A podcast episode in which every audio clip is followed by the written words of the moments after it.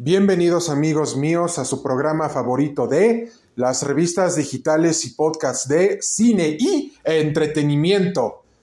Y antes de empezar, les recomendamos que vayan a la poblanita Tacubaya, ubicada en Gobernador Luis G. Vieira, número 12, Colonia San Miguel Chapultepec, Alcaldía Miguel Hidalgo, código postal 11850. Pidan el mejor mole de México y a su vez también pidan sus dulces y prueben toda la comida mexicana junto con los chiles en nogada del momento. Vayan a la poblanita Tacubaya, la auténtica poblanita Tacubaya y no acepten imitaciones. Y en esta ocasión hablaremos acerca del futuro de Transformers en el cine.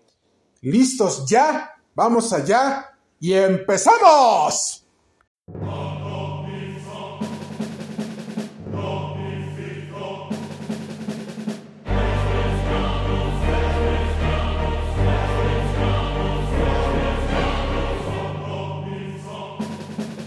Estimados amigos míos y a toda nuestra sociedad de Transformers, les comentamos que el futuro de Transformers es brillante, glorioso y poderoso porque con Transformers 7, el despertar de las bestias, ya se comprobó que la franquicia está más viva que nunca y ha recaudado más de 200 millones de dólares. Pero mucha gente ha dicho de que eso no garantiza que Transformers siga en el cine. Sí lo garantiza porque Transformers 7, el despertar de las bestias, regresó a los orígenes de la primera película. Pero también dicen es que Michael Bay las hacía mejor. Entonces, aquí les decimos que ya la gente en general está demostrando que siente ese gran amor por las películas de Transformers de Michael Bay y si en algún punto él regresa a dirigir,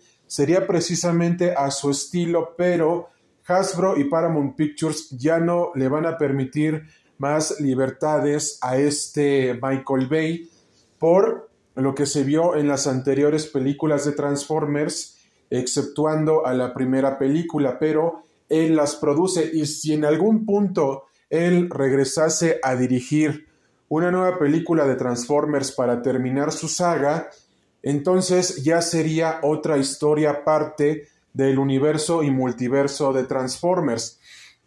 Pero no solamente eso, amigos míos, porque ya después de 10 años de construcción, ya se hizo oficial el crossover con Gia Joe.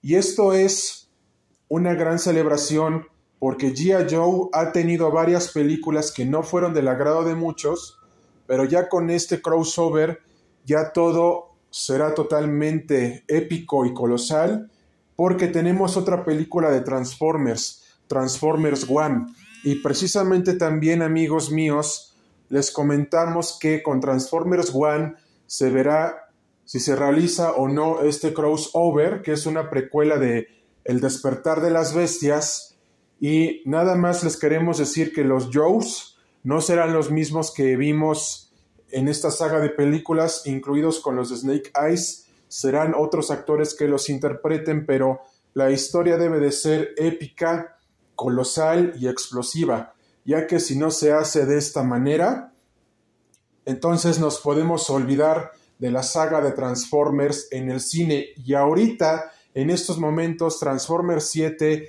El despertar de las bestias, ya está en sus tiendas digitales favoritas, de sus servicios de streaming favoritos. Véanla y disfruten de esa magia que vivieron en el cine con Optimus Primal y Optimus Prime, líderes de los Autobots y de los Maximales. Autobots a rodar, Maximales a rodar. Cheetor, Rhinox, maximizar y se las recomendamos ampliamente y podrán escuchar nuestra audioreseña que hicimos de Transformers 7, El despertar de las bestias, en su canal digital favorito de cine y entretenimiento.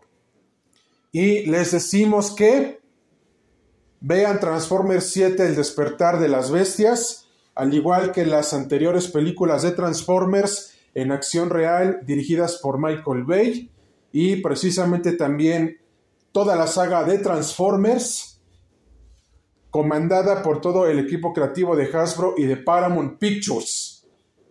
Y no olviden que deben de ver más allá de lo que vemos. Y hasta pronto amigos, cuídense mucho y nos vemos próximamente en las revistas digitales y podcasts de cine y entretenimiento.